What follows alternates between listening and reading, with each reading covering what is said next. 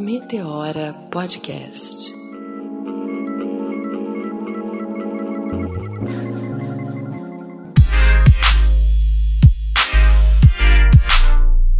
Salve, salve, galera! Bom dia, boa tarde ou boa noite para quem estiver ouvindo a gente. Mais um programa, mais um Meteora Podcast. Antes de começar e passar a bola aqui para minha parceira, minha amiga Cris, queria agradecer muito a alguns amigos especiais. A gente agradece a todos, mas a esses em particular que acompanharam é, o nosso início, né, no programa e tudo que a gente tem feito aí nos bastidores do Meteora. E são as seguintes pessoas: Simone Góes, Raquel Souza, Laila, Vanusa, Carol Targino, Nath Dutra, Dani Taquerrissa, Breno, Amário Rafa, dos Publicitários Negros, meus amigos, parceiros, Igor, meu querido, Tássia, Amanda Romanelli, a Jana Ascensão, Leonardo, nosso editor querido, enfim, são muitos. A gente vai trazer sempre alguns nomes aqui porque a gente acha muito importante agradecer esses nossos queridos amigos. Sem contar a família, né? Você sabe, queridos, assim, para mim sucesso foi meu pai virar para mim e falar: "Eu quero ver esse negócio aí que vocês fizeram.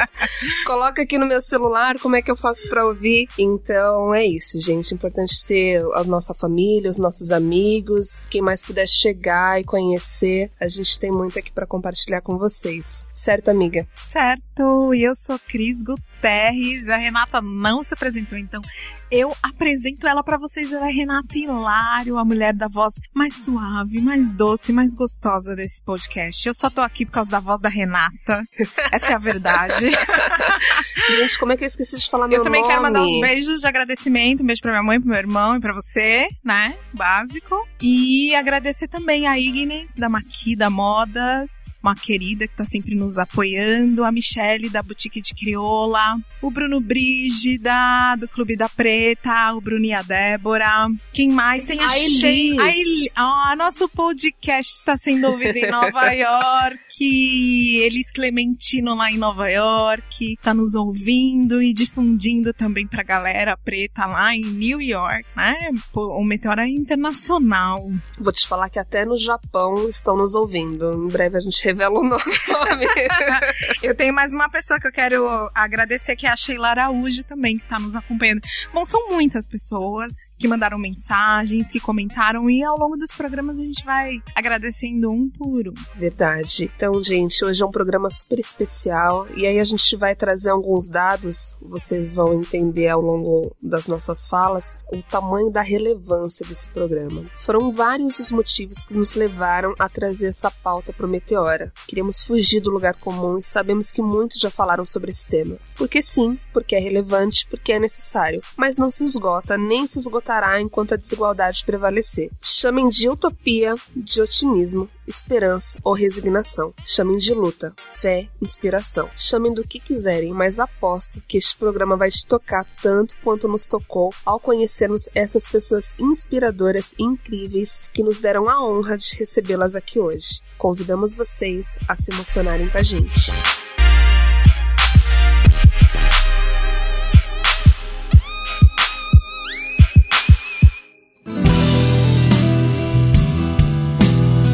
E é por isso que o programa de hoje traz histórias imigratórias. Histórias de pessoas que estão em busca de uma nova vida, de uma nova família, de uma nova colocação, de um novo pedaço de terra no mundo. Histórias de pessoas que fugiram da guerra, de pessoas que fugiram da violência, que fugiram e deixaram para trás filhos, amigos, roupas, documento. História de pessoas que simplesmente resolveram mudar para ter uma nova oportunidade, estudar, ter um novo emprego. Pessoas que estão em circulação, pessoas que querem um novo lugar e escolheram como esse novo lugar o Brasil. Eu quero aproveitar e já chamar os nossos convidados de hoje. Quero que ela se apresente, que ela é linda. Queria que vocês estivessem aqui para ver essa mulher como ela é maravilhosa. Por favor, se apresente, Benazira.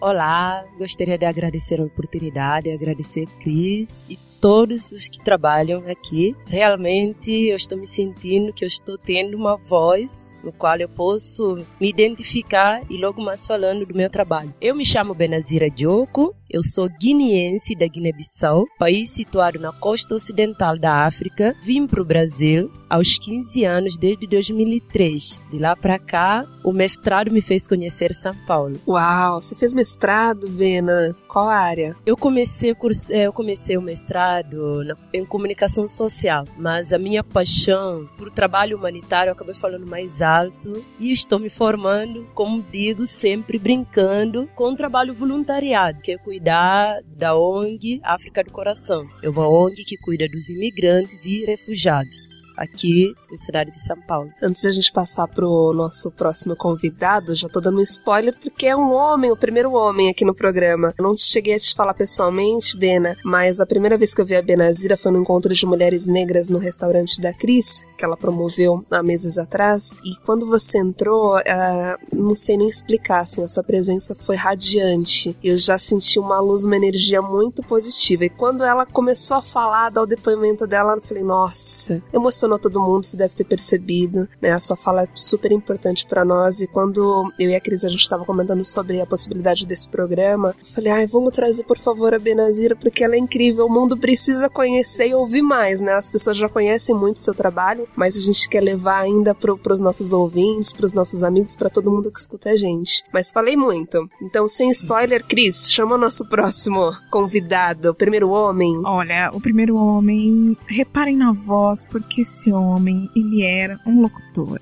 jornalista. Não, e vou, ó, já vou também, já vou contar. Um locutor de programas de love songs. Olá a todos. Estou muito feliz agora porque voltei um pouco na minha área. Uma hora, uns cinco minutos. Estou agora sentindo uma, uma energia maravilhosa. Eu sou uh, refugiado sírio. Eu era jornalista na Síria. Trabalhava com rádio e televisão. Esse voluntário na ONU, na camping de vigiados na Líbano, palestrante aqui no Brasil, vendedor, ah, muita coisa.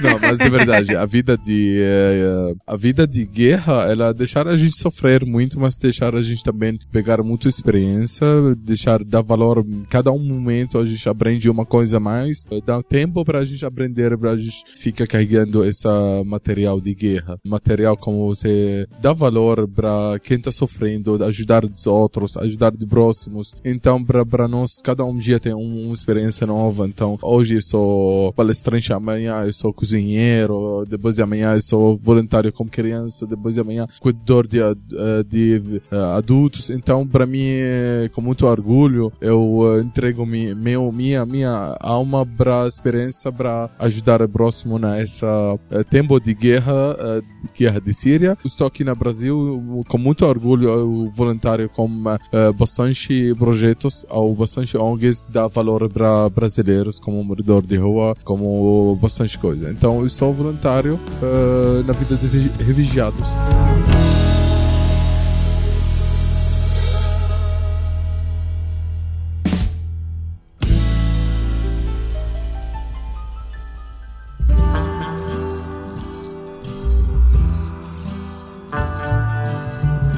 Bena, eu percebo, bom, eu queria que você falasse um pouquinho da sua história, porque você não veio para o Brasil como refugiada, você veio para o Brasil para estudar, mas aqui no Brasil você acaba colocando a sua vida para encontrar com vida de pessoas que estão nessa nessa fuga em busca em busca de viver, né? Pois é, Cris. Na verdade, em 98 a Guiné-Bissau sofreu uma guerra civil. Então eu acho que eu devo muita coisa ao que eu estou defendendo hoje. Na época eu era uma miúda de 11 anos ou 12.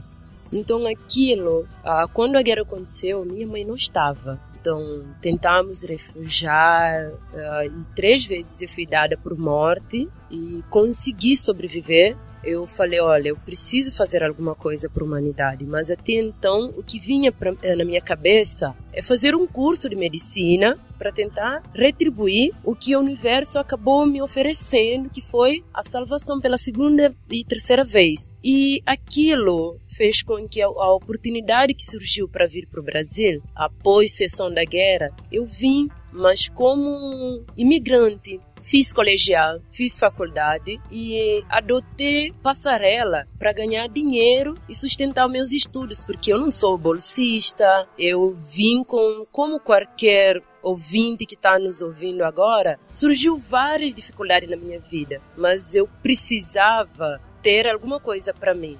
Então encarei muitas coisas sérias e ao fim da faculdade, ah, no caso da graduação, especialização, eu falei eu vou tentar mestrado em São Paulo, por São Paulo ser uma cidade metrópole e tudo mais. Eu entendi que viria para cá, teria fácil ah, acesso ao trabalho e acabei me deparando com a situação dos imigrantes que não tiveram porta-voz. E aí comecei, eu também senti essa dificuldade, porque a primeira coisa, quando o migrante entra, ou refugiado, entra no Brasil, o Brasil tem sido um país que abriu porta, mas uh, neste meu trabalho eu entendi que o próprio governo não preparou muitas coisas para receber o refugiado. Só diga-se, o Brasil está de portas abertas, sim. No mar Mediterrâneo, eles nos matam como refugiado. Eu falo sempre nos matam porque hoje eu sempre defendo a causa do que eu estou refugiada. Então eles nos matam no mar Mediterrâneo, eles nos matam como? Porque a, a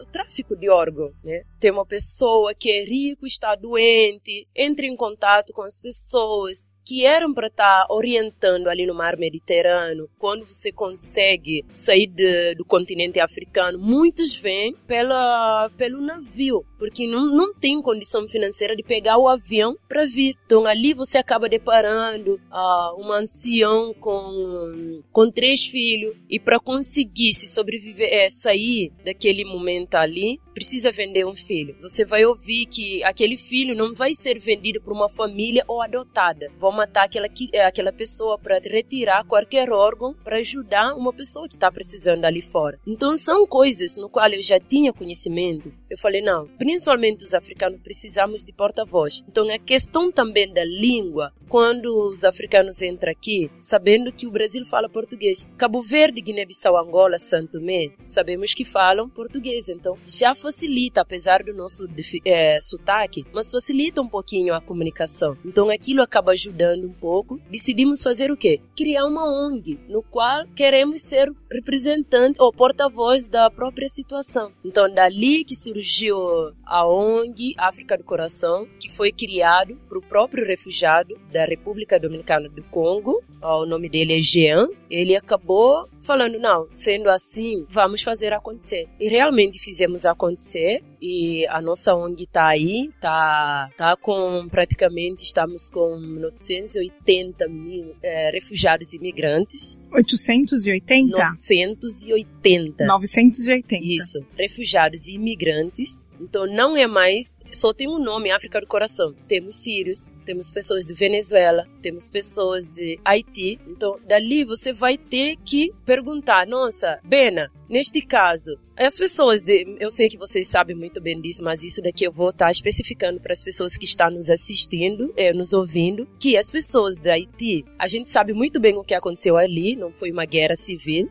mas precisavam e o Brasil abriu porta. Então aquela aglomeração das pessoas chegando sem ter o controle e o único controle que tem é a Polícia Federal. Deveria ter as pessoas ali no a Tietê, que é o ah, rodoviário, terminal rodoviário. Exatamente, para ter as pessoas para orientar. Olha, você pode ir para Missão Paz, que lá tem uma casa que recebe imigrantes e refugiados para orientar. Então, comecei a fazer algumas pesquisas para ver os pontos onde tem orientação de refugiados e imigrantes. Então, essa luta foi com que me fez desistir do meu mestrado para me dedicar mais mais a causa e estudar mais a causa, porque não se pode só falar do refugiado e pensar no refugiado que veio para o Brasil. Sabemos que o Brasil recebeu, é, abriu a porta, porque se a gente for olhar pela Europa como foi lida, você vai perceber uma coisa, que na Europa não é vários países que abrem a porta. Eles ainda fecham, fecham a porta, então você vai ter ali no fronteira as pessoas morrendo. Por este motivo, passou-se aquela imagem da criança que foi jogada, exatamente. Então, uhum. é, já é um um caso diferente do Brasil. Porque por mais que você chegue aqui, a dificuldade da língua, o choque da cultura, mas você vai ter aquela velha frase, Brasil de braços abertos, né? Você vai chegar, você vai encontrar com uma brasileira ali que você vai pedir orientação. Na medida que você falar assim, eu sou refugiado, por mais que essa pessoa não pode lhe pôr na sua casa, ela procura uma coisa, ela liga automaticamente para uma amiga, nossa, olha amiga, eu, eu, deparei com uma situação e essa pessoa me falou que é refugiado. Então, essas informações vai correndo e aquela pessoa não vai ficar ali só. Eu estava acompanhando esses dias, até eu vi meus amigos me marcaram, que aconteceu uma cena muito triste ali na República, onde os policiais estavam espancando os nigerianos, né? Então, ficou muito difícil de saber a verdade só com a câmera, porque eu tenho amizade com aqueles policiais. Depois eu fui para lá, perguntei realmente o que ocorreu. Eu vi uma das pessoas que estava na imagem tá trabalhando, então não foi punido. Será que ele tá com razão ou ele tá com culpa? E temos que saber que choque cultural quando é língua, nós que somos do países de portugueses, que ainda puxamos muito questão de miúda que é moça, rapariga que é moça, então aqui é, é uma coisa que é palavrão. E às vezes esses decorreres de, do preconceito, discriminação, acontece porque é uma língua, uma, uma coisa que tem dois significados, você chama aqui e outra pessoa vai se sentir ofendida. Por este motivo, a nossa casa ainda está bem ativa em questão de estar tá orientando e saber onde tem problemas desse gênero. É, realizamos Copa dos Refugiados recentemente e deparamos com essa situação. Uma pessoa do governo do estado de São Paulo chegou e começou. Eu acho que ele sa... não ia dizer que ele saiu fora de si, mas chegou um momento que ele falou assim: Ah, vão procurar outro país, saiam aqui do Brasil. Então, eles tem um momento que você tá fazendo o seu trabalho, uma pessoa chega e fala assim: Ah, você tá tirando o que, nossa? Eu me dou duro para ter o meu trabalho, pra de repente ouvir isso, né? Existem, existem alguns mitos com relação a, a, aos refugiados. Não sei se você viveu algum desses aqui no Brasil. Essa questão de que estereótipos, essa questão né? é de que você tá vindo para cá roubar o nosso emprego. É, também tem essa questão de que assim, são pessoas que estão vindo completamente despreparadas, que não é o caso de vocês. É jornalista, a, a Benazira vem fazer um, um, mestrado. Como é que foi isso quando você chegou? Antes de tudo isso, eu quero contar para você uma história. Quando eu estava na escola, quando a gente ficava na idade bem 11 ou 12 anos, a professora perguntou se que é seu sonho para que você quer ser na quando você cresceu. Que é seu sonho? Todos todos meus amigos falaram, eu quero ser uh, médico, eu quero ser jornalismo, eu quero ser uh, modelo, eu quero ser cada um escolheu uma coisa para ele. Ninguém escolhe ser refugiado. Mas infelizmente, quando eu eu, eu cheguei para terminar minha faculdade, estava meu sonho eu ser uh, produtor de filme mas dormi hoje, amanhã acordei, eu sou refugiado. É, ser refugiado é ser órfão, órfão na sua sonho, órfão na sua cultura, órfão na seu sentimento, órfão na todas as coisas que ser humano tem que ter. Órfão de família, órfão de casa, órfão de, de medo, órfão de feliz, órfão de amor. Então, o que aconteceu aqui na, na metrô que minha amiga falou? Eu acho uh, não tem direito nenhum a policial bater alguém. Uh, imagina esse refugiado. Se esse refugiado é culpado, ele é órfão. Órfão de pensamento certo. Órfão de sabe o que ele quer fazer. Então, os refugiados aqui no Brasil, eles, uh, a Brasil abre a porta assim me dá uma carteira de trabalho sim, me dá carteira de su, SUSI. Eu, como, como cultura árabe, aqui existe muito, eu, eu consegui adaptar com isso. Mas tem outros países, eles não conseguem adaptar com cultura do Brasil. Então, a gente tem que fazer um trabalho especial para eles. A gente tem que, a governo, tem que preocupar com isso. Porque essa entrada, ou você fecha, ou você recebe ele certo. Então, eh, para mim, eu como árabe, refugiado sírio aqui, eu não, não, não, não senti nenhum tipo de preconceito. Não, não senti nenhum tipo de, de coisa diferente, não, mas contrário. Eu senti muito colhido, eu senti muito paz, muito tranquilo, eu senti minha casa, minha cidade. Mas agora, quando a gente vivendo um dia por dia como nossos amigos refugiados, a gente está vivendo como tem algumas coisas, não natureza do Brasil. O Brasil não existe preconceito. Não existe preconceito com ninguém, de verdade. Porque vocês não conhecem tamanho de preconceito lá fora. Se aqui existe, mas não muito tamanho grande. Então, uh, eu, eu tomara da fica ambiente do Brasil esse jeito. A gente uh, colhe todos nós, todos nós, na uma terra maravilhosa, terra de imigrantes. Eu conheci muitas pessoas aqui, eu já vivi muito tempo com muitos brasileiros, já é minha família. Eles, eu senti eles minha família, meus vizinhos, meus amigos. Então, eu acho o preconceito sobre refugiado ou uma relação de, de coisa estranha. Falta de, de falta de tempo para a gente conhecer, porque Brasil, o brasileiro, ele costumar, ele é muito bonzinho. Vocês não sabem disso. Vocês têm um coração muito, muito bom. Ana, eu fico um pouco assim preocupada quando você fala que aqui não tem preconceito, porque se a gente for comparar com outros lugares do mundo, é claro que aqui pode ter uma dimensão muito menor, mas algumas pessoas que estão aqui no Brasil morrem por conta do preconceito. E uma coisa que eu queria dar uma sequência também, assim, que a gente tem essa ideia, eu sempre ouvi que o Brasil era a pátria amada, de abertos pro estrangeiro. Mas a impressão que eu tenho, até quando a Bena traz essa história da polícia batendo nesses imigrantes nigerianos, é que o Brasil ama o estrangeiro branco, europeu ou de outras nacionalidades e não recebe bem esse imigrante, esse refugiado ou esse estrangeiro que vem sem grana, sem trabalho, sem família, que vem da África e que vem da América Latina. Exatamente. E eu acho que também é, existe de fato essa expectativa quanto ao Brasil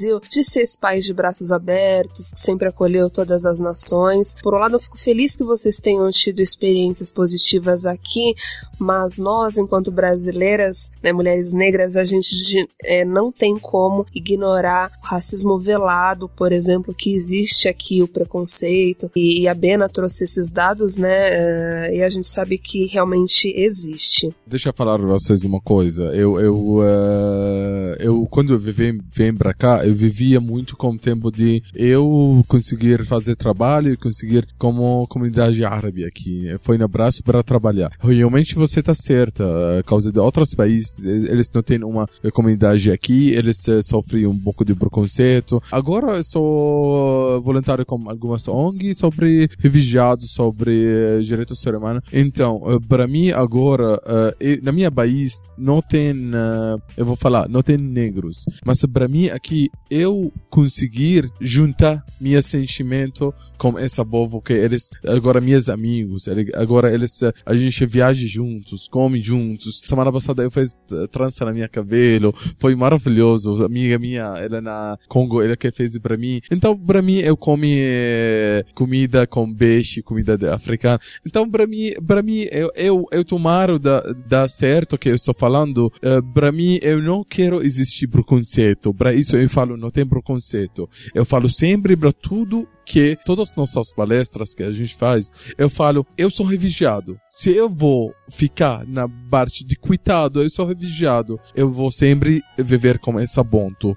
Se eu tenho um preconceito com alguém porque é negro, se esse negro acreditou e tem preconceito, ele vai sempre chamar preconceito. Então, vamos levantar cada um no lugar dele. Refugiado para de sentir cuidado, negros, gays, todo, todos. Para de sentir preconceito. Quem tá, tá preconceito, deixa ele preconceito preconceito dele. Essa é uma doença para quem está fazendo preconceito. Para nós, todos nós que tem diferente de cor, diferente de religião, diferente de situação, para de a gente sem, dá, dá, abre a porta para outros, para trabalho com, para tratar a gente como preconceito. Eu sou refugiado sim, mas eu não sou coitado. Eu não aceito, não aceito um cesta básica para mim, não. Eu aceito um trabalho. A negro também, ele é negro, sim, ou mais, mais bonito.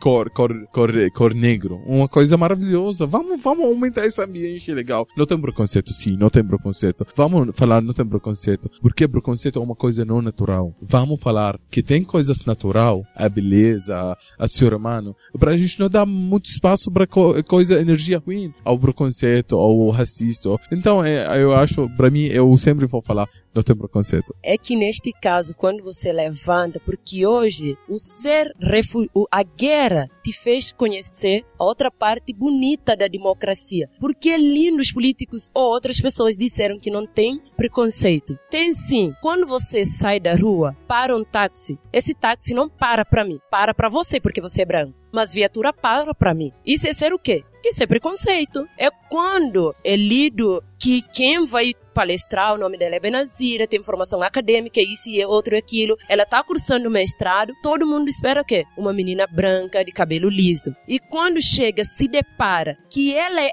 africana e ainda ela é imigrante e quando eu levanto bandeira que eu falo que eu sou refugiada, eu estou refugiada, mas eu não sou refugiada. Isso me faz o quê? Faz com que outras pessoas, e eu ainda vou muito mais, existem pessoas de alto escalão que param e olham e falam assim, eu já fui dar uma palestra onde só tinha empresários. Falaram que não ia começar porque estavam esperando a Benazira. Eu tive que tirar o meu documento para mostrar. Isso é o quê? Ainda é preconceito. Mas eu não mendi, eu entendo perfeitamente quando você fala assim, não, quando você é refugiado ou você é pobre, a gente luta, principalmente quando você é mulher. Você luta para quebrar várias barreiras, pra, por mais que você tenha uma formação acadêmica superior que muitas pessoas, mas ainda ninguém vai acreditar. Primeiro que fala assim, ah, ela é negra, ela é estrangeira, então as portas começam a se fechar. Quando eu vim para São Paulo, não conhecia ninguém. Eu mandava meu currículo, todo mundo olhava e me pedia automaticamente para ir fazer a entrevista. Eu quase pegava aquele trabalho, mas a questão que quando olham que é mulher, tem um sotaque diferente, é estrangeira, é negra, aí começa a surgir dificuldade. É, é porque o supervisor falou, próxima semana, isso se chama preconceito. É claro que eu não vou baixar a cabeça, eu sempre acreditei, sempre acreditei que eu sou capaz. Fui aquela menina que vim numa escola pública, fui atrás, fiz vestibular, paguei outras coisas para ter, então até hoje tem cursinhos que eu faço. Então há pessoas, hoje onde eu estou trabalhando, existe uma celebridade que chegou e falou assim, nossa, até que você fala bem. Isso é o quê? É elogio? Claro que não. É preconceito. Eu que não baixo a cabeça, eu falo assim: é uma pena que você ainda acha que a beleza tem que ser de rosto. A beleza é conhecimento. Então, infelizmente, existe preconceito. Você não consegue enxergar porque há pessoas ainda que julgam pela cor da pele. Quando vêem você, antes que você fale que você é refugiado, o seu tratamento é muito diferenciado por causa da cor da sua pele. Se descemos agora, você vai pegar um táxi, eu vou pegar outro táxi, o táxi para primeiro para você, para mim não. É mais fácil viatura de polícia parar para mim e ainda me revistar, porque eu não posso ter uma coisa de valor. Vão achar o quê? Ou ela roubou, ou ela tá fazendo. Mas infelizmente, eu, por estar hoje num cargo, que eu falo assim, que graças a Deus me gra graciaram na, é, na ONG para ser embaixadora, eu, eu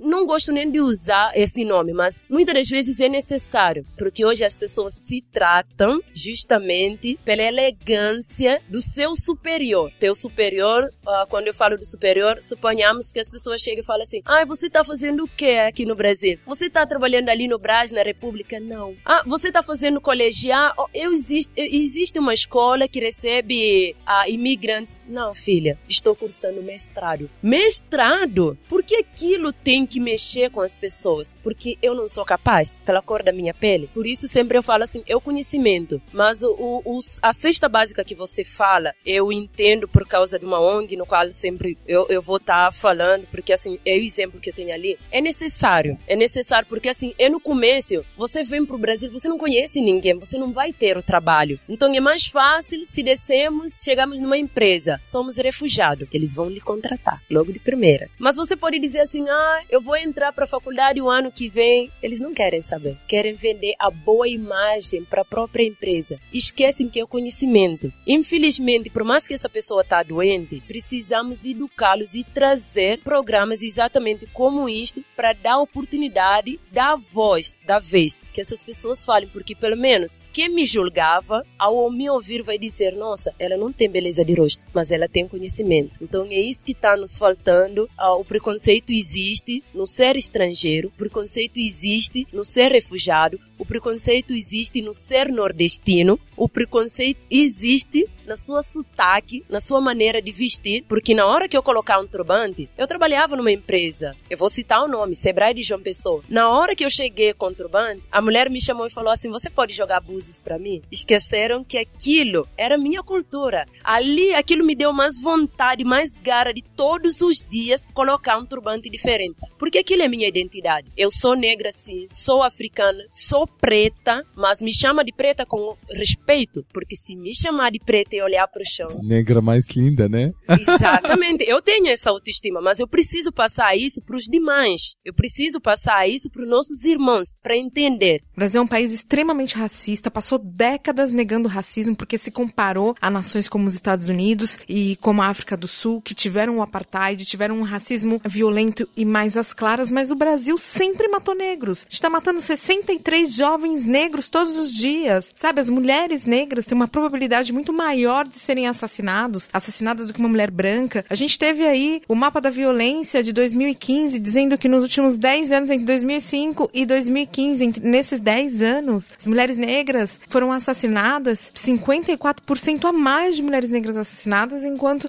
9% de mulheres brancas a menos. Racismo tá aí, matando e dando porrada no nosso cara todo dia. Negar a existência desse racismo, negar a existência do preconceito, só vai dificultar e só vai oprimir mais as pessoas que sofrem com essa situação. Só vai facilitar para que as pessoas que têm privilégios continuem sentadas em cima do seu privilégio e não modifique a sociedade. Então, resumindo, quando você não consegue enxergar o seu próprio país, não tem pretos, como você falou. Então, aquilo acaba trazendo um choque para ti. Então, eh, eu concordo com você, tu também, Chico. Então, eu luto, o a gente aumenta. Eh, cada um nós, refugiado, negro, tem uma coisa diferente. Ele não liga para o preconceito que existe lá fora. Eu concordo com você muito, porque a gente tá, tá, eh, tá sabendo muito bom, porque tamanho do preconceito, se a gente não tratar ele tamanho forte, como você tá, você não liga para ninguém como tratar você como diferente, bonita. Então, esse é o problema dele. Vamos aumentar nossa coração, nossa cabeça, pra gente não liga para essas coisas. A gente segue nossa vida, segue para nosso estudo, segue para nossa luta.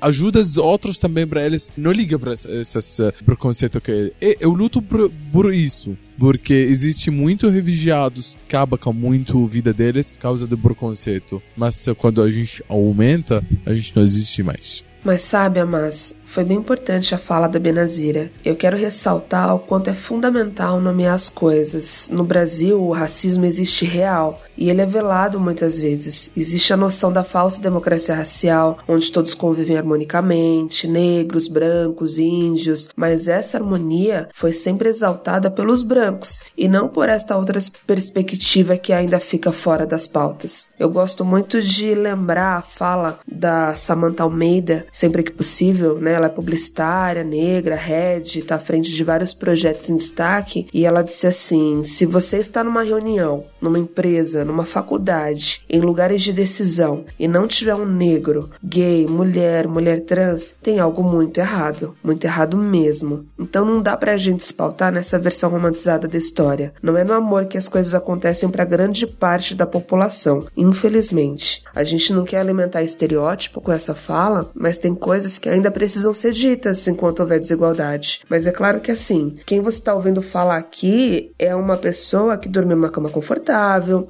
tem uma internet rápida, comida quentinha e vai de carro para casa daqui a pouco. É muito mais fácil para mim, desse lugar que eu tô, que eu tô falando para vocês, dizer que a gente precisa ter calma e bom senso. Quem tá com a corda no pescoço não vai pensar assim, não vai pensar desse jeito. Então é isso, o Brasil, o mundo precisa pensar em quem tá lá na beirada, na margem mesmo. Quando você fala que não aceita a cesta básica, eu me pergunto quanto uma Bolsa Família para uma pessoa como a minha avó, por exemplo, que morava lá no sertão de Pernambuco, Pernambuco, comia farinha e fazia festa quando conseguia caçar um bicho, quanto isso teria feito a diferença na vida dela. Então, como que a gente, dentro do nosso privilégio, cada um aqui, vai opinar e dizer que a pessoa que está lá com dificuldade não deveria aceitar uma cesta básica. Então eu acho que a gente precisa ponderar e pensar também nesses outros aspectos, de acordo com esse outro cenário, outra perspectiva, ter um pouco de empatia sobre essas outras vozes, essas outras falas, que não correspondem à nossa realidade, mas que estão aí presentes e que precisam ser faladas até que de fato a mudança aconteça. Gente, eu conheci há um tempo atrás o Prosper, que é um refugiado do Congo, e eu conheci um pouquinho da história dele, a gente andou conversando e a gente conversou de novo. Eu queria que ele falasse um pouco dessa experiência de ser um homem refugiado negro, extremamente bem preparado, poliglota, e como é que foi essa chegada dele aqui no Brasil, como é que o Brasil recebeu este homem é, no mercado de trabalho aqui.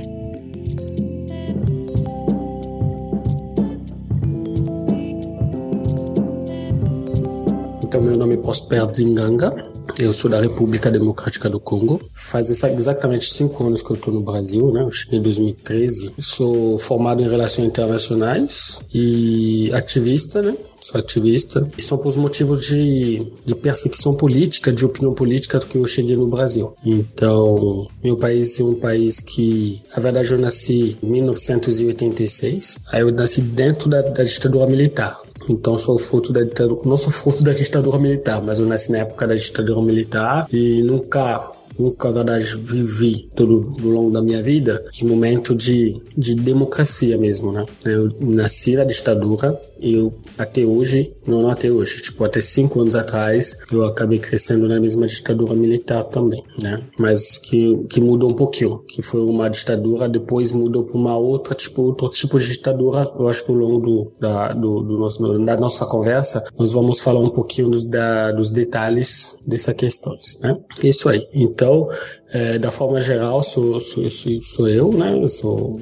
Na verdade, a questão de ser negro no Brasil é uma questão muito difícil, né? Não só para mim, mas eu acho que estou falando para a maioria das pessoas que vive né? Eu não conheço, não sei se existe um negro em nenhum momento da sua vida não passou por um tipo de constrangimento, preconceito. Aqui no Brasil, é, realmente ser negro é muito difícil, mas é, eu falo, quando você é negro no Brasil e você é africano, você já carrega outro preconceito. Aí depois disso você não só é ser africano, você é refugiado, ou você, você é solicitante de refúgio. Aí já carrega outro tipo de, de, de, de preconceito. Então, o fato das pessoas lá, fazer uma ligação direto, fazer um link direto com né, toda vez que as pessoas falam que é africano, faz essa ligação, essa liaison, ou esse link direto com, com a miséria que existe na África, isso carrega muitos preconceitos, né?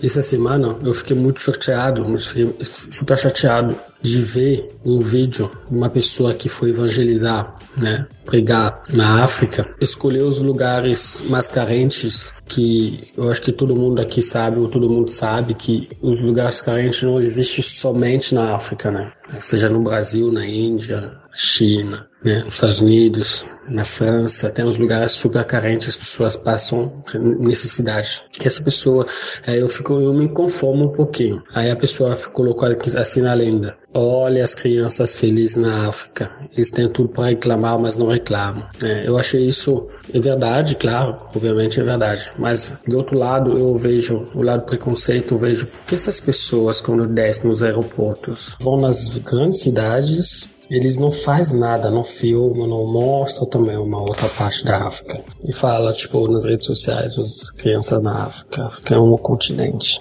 As pessoas precisam entender, precisam saber mostrar. Então, só para voltar à nossa história, eu tô falando, tipo, ser negro na, da, da forma geral, que seja negros brasileiros ou, né, que seja, sofre já o preconceito. Aí ser um negro que te fala de refúgio, aí só carrega mais preconceito. E falando que vim, vindo da África, aí carrega mais preconceito. É, às vezes as pessoas olham é, a gente com um olhar de, de coitadinho, né? Às vezes as pessoas não querem saber o porquê nós estamos aqui, né? Nós estamos aqui porque é, somos consequências de algumas políticas que acontecem lá nos continentes, nos nossos países principalmente. São consequências, somos consequências. Mas infelizmente várias pessoas ignoram, várias pessoas não saibam né, realmente da, do, da, do tudo que nós passamos ou nós, nós vivemos lá. E só vejo a gente aqui, tenta julgar a gente de uma certa forma. Então, mas eu, eu não vou dizer, não estou dizendo que o Brasil é um país que não. Não, claro, eu gosto, a gente, a maioria das pessoas que estão aqui eu amo, gosto, mas seria muito melhor sem aqueles preconceitos,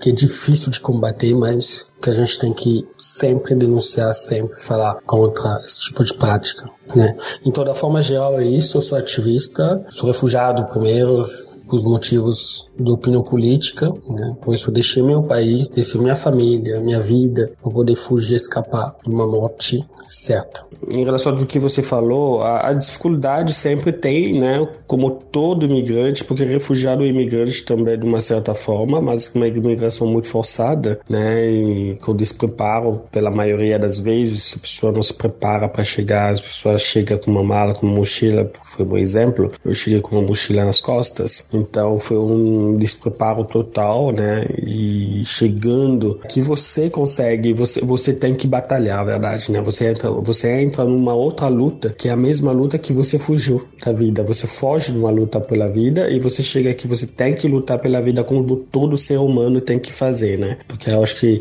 pão não vai cair do céu, né? É, você precisa correr atrás. A, a, a maioria da, das dificuldades que nós temos, né, são as dificuldades em relação às línguas, né, a, a aprendizado da língua. Eu, sim, você falou que eu falo bastante língua, realmente eu falo muitas línguas, né, eu falo oito agora, né, o português foi muito, não sei, meu oitavo, então, é, a, a, grande maioria, a, a grande maioria do, do, do, nosso povo, tipo, principalmente os povos africanos, é a dificuldade da língua, a inserção, né? A, poder, a, assimilação dessa língua que, que não é uma língua fácil, né? Que, claro, é uma língua latina, mas não é uma língua fácil, é totalmente diferente, talvez, de uma língua é, de uma pessoa que vem do Ghana que fala inglês também, que tem nada a ver, né? Inglês e, e português, talvez um francês está um pouquinho mais próximo da nossa da, da língua portuguesa, que a vossa língua, é, que a minha também hoje. então, é, essas dificuldades primeiro que a gente tem que enfrentar. Então, quando a gente chega, a primeira dificuldade é isso aí, a, poder, a, a forma de poder se exprimir, se expressar, né? Expressar tudo que você sente, tudo que eu sinto, tudo que os outros sentem, né? Em relação a, a, ao trabalho. E a busca do trabalho, hoje as coisas mudaram bastante. Em 2013, por exemplo, tinha um, o mercado estava né, show de emprego, comprar, você, você comp... tipo, eu lembro que, tipo, um amigo meu comprou um, um jornal na esquina é, o Jornal Amarelo, é, e a gente estava vendo as vagas, hoje não sei se existe mais é, esse jornal. E é assim que, que as coisas andavam, né? E hoje, né, que a crise, que o Brasil que nós passamos todos é, em 2014, é, caiu bastante também a oportunidade de trabalho em relação ao trabalho. Mas também outra coisa, tipo, a, a, desqualificação das pessoas, eu acho que isso eu não exijo tanto, né? De uma, de uma, uma primeira fase, assim. Vou, vou tentar me explicar um pouquinho. Quando a pessoa chega com uma situação de, né, de, de migração, né, migração e refúgio, é muito mais. Eu vou, vou, falar do refúgio mais porque é meu caso, né, eu não fiz uma migração é, escolhida, né. Então a pessoa já chega às vezes muito ferida, ferida não no, não no, no corpo, né, pessoa chega ferida na alma, no seu sentimento, na moral dela. Então é, a pessoa busca primeiramente a sobreviver, a, achar um lugar para dormir, achar um lugar poder passar um tempo, né? Depois vai, vai correr atrás da língua, depois vai ter que trabalhar. Então, se essa pessoa chega que é médico, né, ou médica, sei lá, primeiramente a, a coisa que tem que fazer é de poder trabalhar para sobreviver. Então, dependendo do trabalho que a pessoa vai conseguir, aí ele faz para poder sobreviver. Isso foi meu exemplo. Eu sou formado em relações internacionais, né? Então, é, mas meus primeiros passos aqui no Brasil em relação ao trabalho não foram os passos bons, mas foram os passos que também foram um patamar que, né, que me ajudou a poder crescer também de uma certa forma, né? Então fui como os ingleses, os anglofones falam, de step by step. Então trabalhei de, de como ajudante geral numa loja, na né, 25 de março, né? Eu fazia um trabalho muito pesado, claro, mas é isso foi o meu primeiro passo, até que eu me senti um pouquinho usado, porque trabalhava lá na empresa, mas às vezes fazia mudança na casa das pessoas, né? Na casa dos do, dos donos da loja. Então, aí como quando eu fiz isso duas vezes, a segunda vez eu falei não vou fazer mais trabalho, né? Sou empregado na empresa E não nas coisas pessoais, né? Aí eu tentava explicar isso para um, um, colega meu, que, que, na época, tipo, a gente tentava se comunicar, um agente boa, hoje ele é músico lá no, no Espírito Santo. Ele falou, pô, você, você estudou, pô, você não pode fazer isso e tal. Porque eles não chamam a gente, só chamam você mais uma pessoa, né? Eu, motorista, pra fazer, tipo, mudança. Isso não é justo, não é legal né? Então você precisa abrir os olhos, se quiser cair fora, cai fora. Aí eu, né, também não, não pude aceitar uma coisa dessa, né? Mas justamente os donos da loja, né, nessa época, eu, eu trabalhava para eles, eles, eles tinham esse entendimento de falar, esse cara não, não fala, então a gente pode usar ele, é, a gente pode usar ele para fazer outras coisas, né? Além do trabalho que ultrapassa os limites do trabalho do contrato. Aí eu caí fora, tipo, eu saí e depois eu fui numa, numa outra empresa tal. Até hoje eu tô no. Eu saí de lá de novo, fiquei um pouquinho tempo, até hoje tô no outro setor. Então, mas hoje, faz dois anos, acho que em 2000, 2016, eu revalidei meus diplomas, que foi um processo que eu comecei em 2014, né? Aí eu saí em 2016 e vai fazer quase dois anos, né? Que eu tô não, faz, é, foi 2017, desculpa, a retificação foi 2017, eu comecei em 2015, aí 2017 é, fui, meus diplomas foram revalidados, né, então pela UF, que é a Universidade Federal Fluminense, né, é, foi reconhecido aqui no Brasil. Então, mas desde antes, eu não consigo na, na minha área da atuação, mas, claro, uma área meio complicada. Mesmo tendo a língua, inglês, essas coisas, eu tento correr atrás, eu corro atrás, mas também as coisas são difíceis hoje em dia, né? Mas eu tô tentando, eu tô correndo atrás. Então, as dificuldades sempre são isso, é o tempo que a pessoa passa, porque, é, como, te, como te diz antes, o pão não vai cair do céu. Né? A gente tem que ser realista de uma certa forma. A dificuldade tem, mas temos que superar essas dificuldades. Né? Eu tomei essa atitude né, de, primeiramente, aprender a língua, né? aprender a língua, falar a língua, poder expressar o meu sentimento, tudo meu conhecimento também, né? porque uma, uma área de uma área fala, né? Tipo, a, a minha área de, de, atuação é uma área que você precisa falar muito, que, que talvez ser técnico, eu não sou técnico, né? Então, isso são as dificuldades que a maioria das pessoas passam. Né? Eu encontrei esse dia um, um, porque eu trabalho numa instituição também que acolhe os refugiados. Então, e lá eu encontro bastante pessoas, né, qualificadas, né, dependendo do, do setor, comércio, técnico, tal, qualificadas, mas que no começo, no primeiro passo é meio complicado. Quem mais tem facilidade, é, facilidade, eu acho que de se colocar muito mais rápido no mercado de trabalho são os técnicos, né, tipo os profissionais técnicos, tipo eletricistas é, até engenheiro químico é complicado, mas às vezes tem um, né? E, mas que quem fez, por exemplo, direito, relações internacionais, médicos,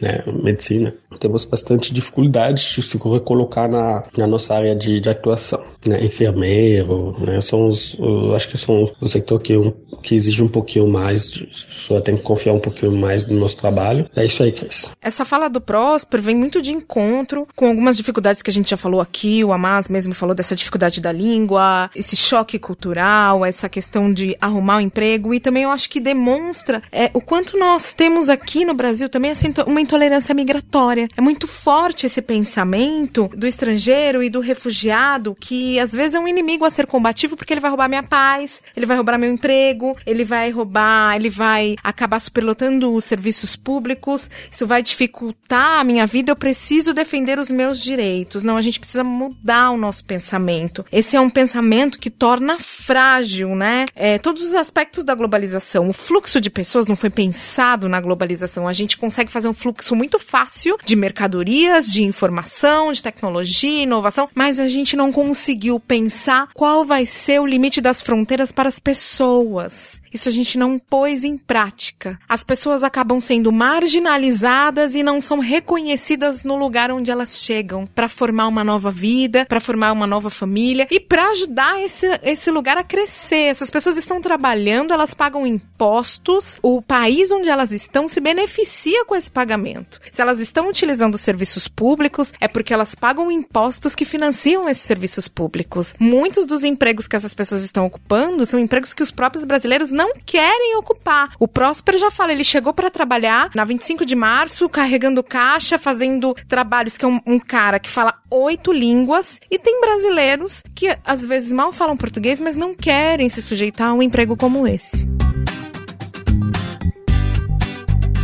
mas eu queria voltar numa fala da Bena, que é essa chegada desse refugiado aqui na cidade de São Paulo, ou seja lá em Roraima com os venezuelanos? Porque hoje, quando você chega, você vem para um país diferente, que às vezes você não fala a língua. Como é que é essa chegada aqui? Porque ninguém te recepciona, ninguém te espera. Eu não sei como é que foi para você, Ana, se você veio com dinheiro, se você já tinha alguém aqui que você já conhecia.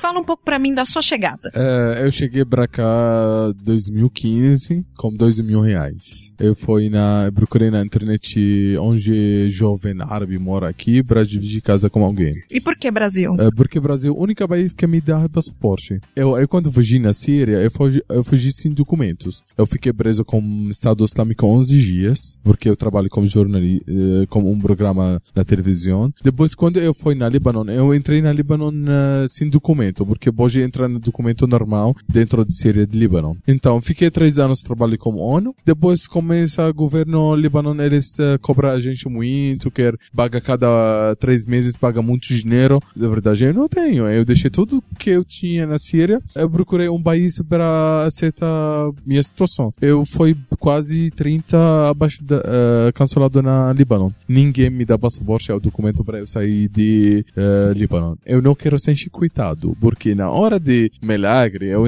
entrei na internet eu achei Brasil. Brasil, eles falam, dá um passaporte para refugiados. Eu fui para tentar. Eu entrei na entrevista, eu uh, falei, eu, situação aqui, aqui, assim, eu quero viver uma vida nova. Ele falou para mim, bem-vindo. Eu não acreditei. Eu fui na casa, eu falei pra minha família, eu já consegui um passaporte para Brasil. Todos falaram pra mim, filho, alguém tá, tá roubando seu dinheiro, quanto você pagou? Falei, nada, não paguei nada. Não, não é possível isso. Até quando eu fui na aeroporto, entrei no avião, eu acreditei, minha, minha família acreditou. Então, pra mim, eu senti, fechou todas as portas na minha, na minha cabeça. Fechou, to... um jovem tem 26 anos, não sabe onde ir, não sabe onde começar, não sabe tudo isso. Eu não gosto de falar sobre, sobre eu, coitado, sabe? Eu, eu gosto de falar, eu sou, eu, eu, eu de fazer, eu posso aumentar minha sonho, eu posso fazer tudo que eu quero. Se tem nada, eu cheguei pra cá com dois mil reais.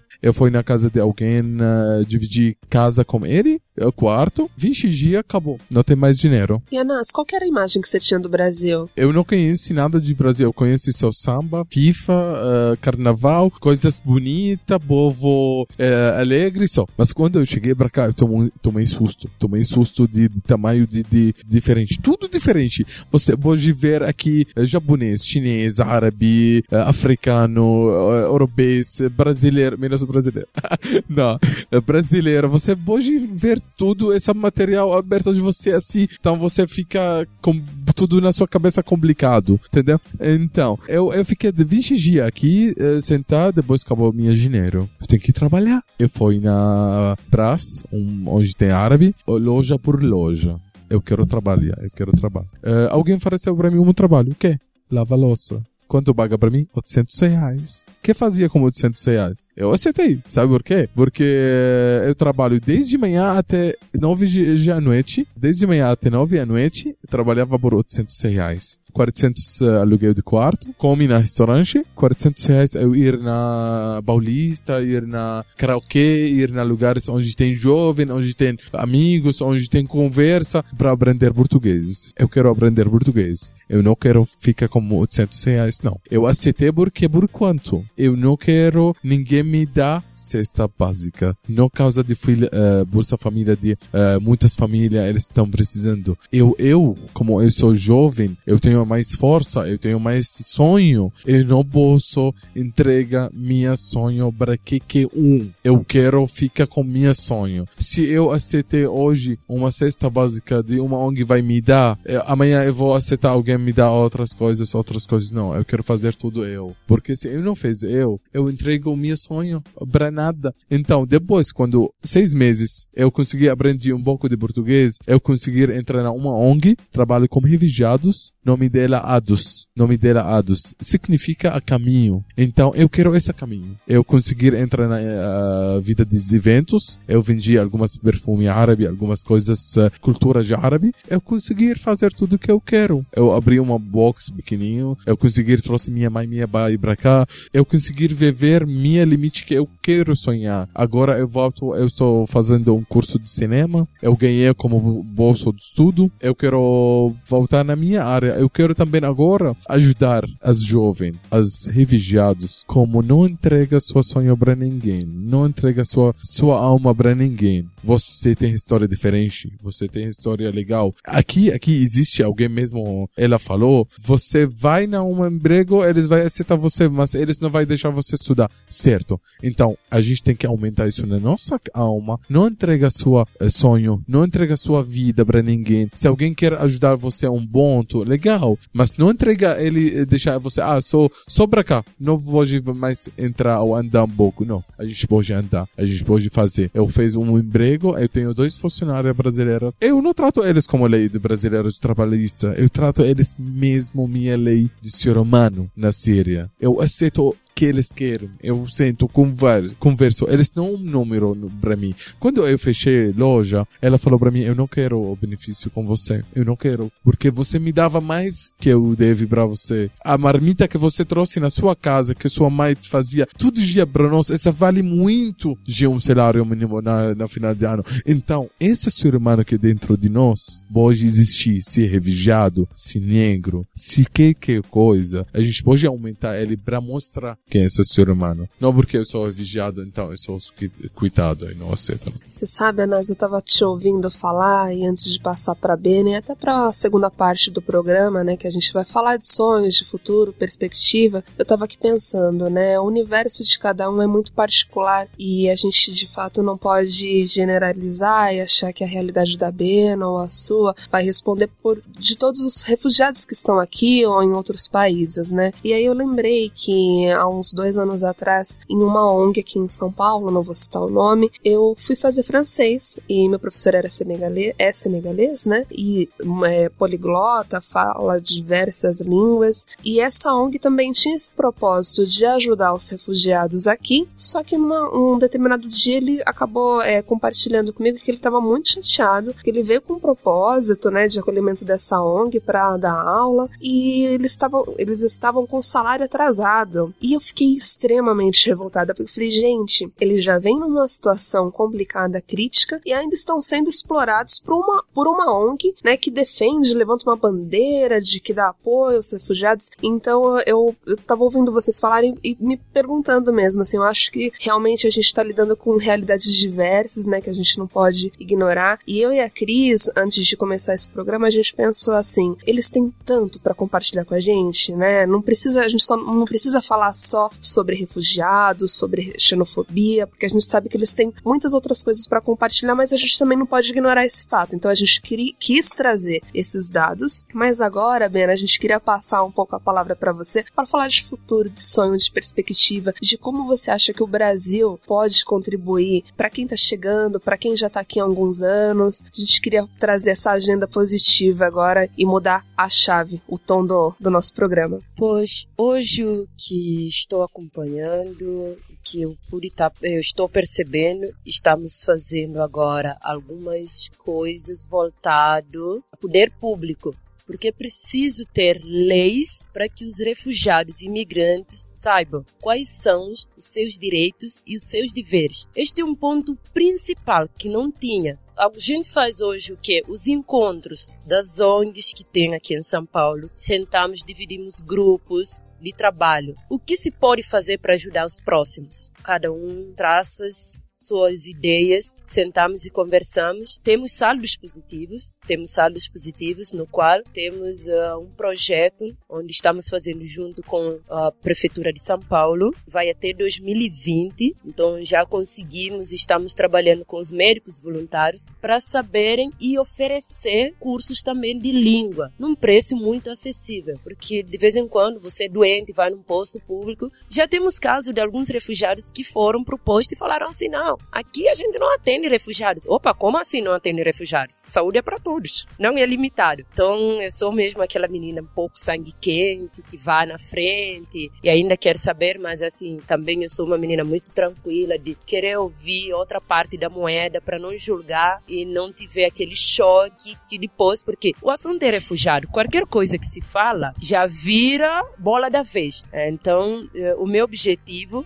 ainda aqui, eu já tenho um cadastro na ONU Mulher, em Brasília. O meu sonho hoje, estou lutando muito para ser voluntária da boa vontade da ONU aqui no Brasil. Então, por este motivo, eu acho que assim, eu estou, estou dando mais do que máximo. Estou fazendo o trabalho com amor, mas eu preciso chegar e ter uma cadeira dos refugiados, porque eu vejo muito discursos. Eu acho que assim, é uma coisa, aquele papo, sabe, bem editado, você tem. Eu acho que encornaram muitas coisas que chegam na redes pública e falam. Então, está faltando muita ação. Precisa ter refugiados de cada nacionalidade ou precisa ter de cada continente de eh, voluntários ali em Brasília para que possamos trazer mais coisas, porque ninguém é melhor para falar da situação do que nós, porque nós sabemos o que passamos, nós sabemos o que estamos passando. É só eles falam orientação Polícia Federal. Chega na Polícia Federal, tem coisas que eles falam assim, você para e fala assim, meu, isso não é para refugiado. Ah, não é? E agora? Há um momento que eles têm que fazer a pesquisa. Eu acho que assim, falta essa preparação, tem que ter até um estagiário refugiado para poder orientar, olha, somos refugiados desta nacionalidade. Isto quando estes projetos foram provados pelo poder público, aí para saber o que é nosso dever e o que é nosso direito, para poder encaixá-lo. Dali eu acredito que vamos fazer um trabalho muito bonito, iremos fazer um trabalho muito positivo, que hoje eu não falo só do meu sonho, falo do meu sonho pensando nos meus irmãos, nas minhas irmãs refugiadas, que pretendem, como ele, que está com essa gara, que ganhou uma bolsa para fazer o curso de teatro e apesar das dificuldades está aí estudando e está trabalhando e ele ainda trouxe umas coisas muito bonitas que é um artigos de artesão do país dele. Então não só perfume, roupa, brinco, então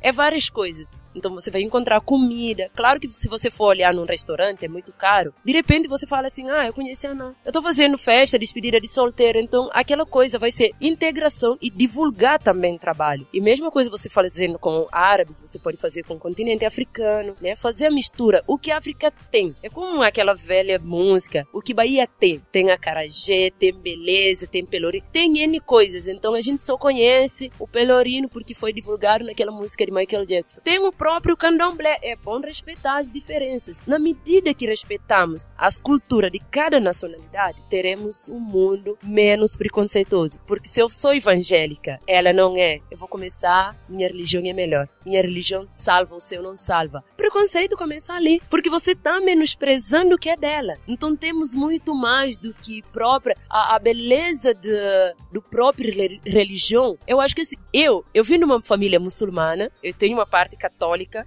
minha mãe é de candomblé, eu tenho parte protestante que é meu irmão, então eu sou uma feijoada. Se me perguntar o que, como é a sua família, minha família é feijoada. Então, nessas daqui, eu frequentei tudo para conhecer. E hoje eu sei muito bem lidar. Quando eu vou pro Salvador, eu não quero saber. Eu acho que filhos do gangue é, é a última coisa, mas eu vou mesmo para terreiro. Gente, eu quero comer acarajé. Primeiro acarajé que eu como é ali do terreiro, porque eu quero conhecer mais sobre essa cultura. Eu vou no terreiro, aprendo a dançar. Não, não é só capoeira que tem ali a diversidade do Brasil está principalmente em Salvador, porque ali você encontra você vai encontrar povo de candomblé, você vai encontrar povo de eh, muçulmanos, você vai encontrar povo de igreja. Então temos, quando você acha que o país precisa ser laico, você precisa ser laico. E vamos parar. Se você sabe que a sua religião salva, que é o único que tem Jesus, tenha uma maneira de abordar e não chegar a dizer assim, Bena, se você não se converter à minha religião, você vai morrer, vai pro inferno. Inferno começa com o seu pensamento. Você acha que aquilo lhe salva? Então, assim, a diversidade cultural. Entanto que se a gente, estamos num país continental. Se você for pro sul, você vai encontrar o quê? A cultura europeia. Se você for ali mais pro nordeste, ainda um pouquinho, você vai encontrar o quê? Não só uh, nordeste, mas se a gente for agora, Minas Gerais, vamos falar das obras do Aleijadinho,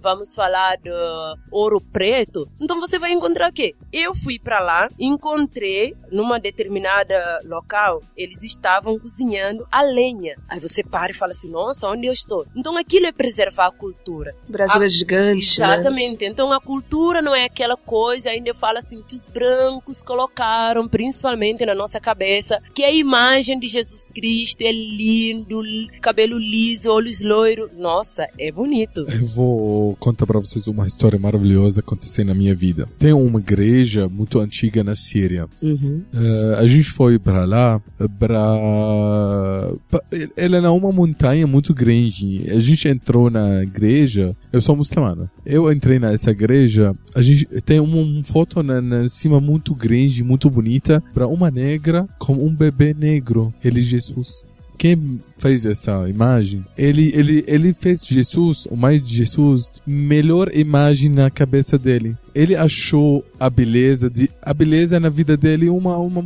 mulher negra como um bebê negro. Então, o fato de, de, de, de Deus ou religiões, para cada cabeça tem um, uma imagem maravilhosa, mas muito, muito, muito lindo se a gente cada um deixar para ele, para ele mesmo. Eu não importa como religião de ninguém. Eu sou muçulmano. Quando eu cheguei para cá, eu tomei susto de Templo de Solimão, causa de judeu. Mas para mim, dia por dia, dia por dia, eu, eu, eu descobri melhor meu amigo ele juda, judaico. Melhor meu amigo. Onde eu estou, gente? Eu estou no Brasil. Causa de, de refugiados que a gente esperar, de, de lei, de... Eu sempre falo uma coisa. Não brincam com vida dos refugiados. Não brincam com vida de família a gente não vai esperar nenhum lei, porque demora muito, burocracia muito. Mas essas famílias, elas estão tá perdendo todo dia. Tá tomando choque cultural, tá tomando, mesmo o Bena falou. Ela conseguiu experimentar a cultura do Brasil, ela conseguiu enxergar essa. Eu conheço famílias, eles não conseguiram sair de casa, porque uma mulher, ela tem quatro filhos, a pai ele tá trabalhando, a, a mãe tem que ficar dentro de casa porque ela tem menina, ela tem medo de cultura de aqui porque ela é diferente de outra cultura. Como a gente tem que proteger isso? Não tem nenhuma lei que vai proteger. A gente tem que proteger eles mesmos, trabalhar com eles mesmos. Então, trabalho social que a gente está falando sobre ONGs, fica on, ONG conseguir enxergar, conseguir chegar. Eu sou voluntário com dois, três ONG. Infelizmente, é, cada um dia a gente acontece uma coisa como a gente. Chega muitas pessoas jovens, quero ser voluntário com vocês, quero fazer. Para quê? Para seis meses na currículo voluntário com uma ONG. Gente, não brincam com vida de refugiados. Não brincam com vida de família. Porque eu aconteceu uma coisa comigo, eu vou mostrar para vocês depois com fotos, mas eu vou falar. Chegou uma amiga minha, ela, ela falou, Anas, eu preciso de sua ajuda. Eu falei, o quê? Eu vou na Líbano para ser uh, voluntário com campo de refugiados. Você tem como me ajudar? Eu falei, nossa, meus amigos, minhas famílias, todos lá. Mas olha, vem cá, eu vou fazer para você uma na minha casa. Você vai ficar uma semana lá. A quanto eu pago para você? Nossa, você vai visitar minha casa. Você não vai alugar na minha casa. Eu vou ligar para minha chefe, falar para ele, eu tenho um voluntário lá, ela fala inglês, ela vai ajudar vocês bastante. Ela quer tirar algumas fotos, ela quer ajudar. Beleza, tudo certo. Eu falei para ela, mas olha, você tem que fazer o seguinte: tem dois Bart, você tem que respeitar. Um Bart, causa de rouba, porque as pessoas lá eles assustam. Outro Bart, causa de comida. Você tem que vai tomar susto, você vai tomar susto de parte de comida. Oh, não, fica tranquila, fica. Ela, ela, uma jornalista na Record estava, não, um, um canal muito conhecido. Ela é uma reportagem. Ela foi lá, o primeiro dia, dois dias, três dias, começou problemas. Ela tirou fotos na câmera de refugiados. Não pode, gente, não pode essa, tipo de foto. Eu estou aqui atrás de refugiados. Ela com muito roupa chique, unha bentada, cabelo arrumado, blá blá blá. A, atrás tem uma tenda, quase cair tem um criança quase 10 dias não tomou banho. Então, vida de refugiados, não pode brincar. Quando ela voltou para cá, ela não quis conversar comigo porque ela sabe o tamanho de problema ela, que ela fez com minha ex-trabalho no Líbano, com minha família, que eles usam hijab, usam hijab, então eu tenho minha sobrinha, ela ficou um mês em casa porque ela tem medo de descer na rua, porque essa menina chama muita atenção de rua, de cultura diferente. Então, quando ela voltou para cá, ela não conseguia olhar na minha cara. Agora a gente não fala mais mais. Mas ela, ela é bem conhecida na vida de, de, de, de ONGs de refugiados aqui no Brasil. Eu conheci ela há quase três anos, mas porque ela está aqui, então o jeito dela é normal. Quando ela foi para lá, foi uma coisa muito estranha, muito diferente. Ela brincou com uma coisa, não pode brincar, gente. Tem que ter um respeito, tem um respeito com as culturas. A gente falou isso no nosso primeiro Meteora, que a gente falou de viagem, né? E nós falamos da importância da gente ir para outros países, conhecer a cultura, re, re, respeitar as pessoas, tá nesse momento, né?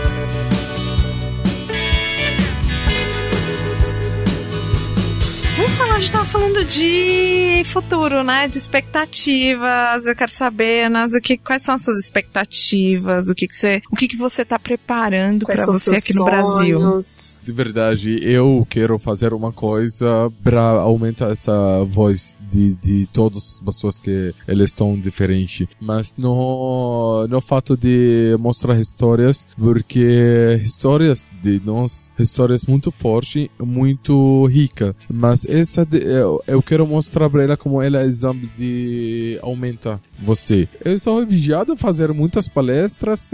Chega depois de palestra, tem muitas pessoas uh, apaixonadas com minha história. Eu falo pra ele que você aprendeu. Ele fala pra ele, eu aprendi quando eu volto em casa e não tem arroz e feijão, eu faço pra minha mãe. Esse meu sonho fez diferença na vida dos outros, como na caminho do cinema. Eu vou estudar mais, eu vou para ser uh, diretor de filme. Meu sonho quando eu estava criança. Eu não vou perder minha sonho. Não porque agora eu sou vigiado, então, ah, eu vou ficar na fila mesmo todo mundo, não. Eu quero fazer essa diferença na esse país maravilhoso que me dá é, paz, me dá tranquilo. Eu não venho com caixa de dinheiro de meu país, não. Eu não, não venho com...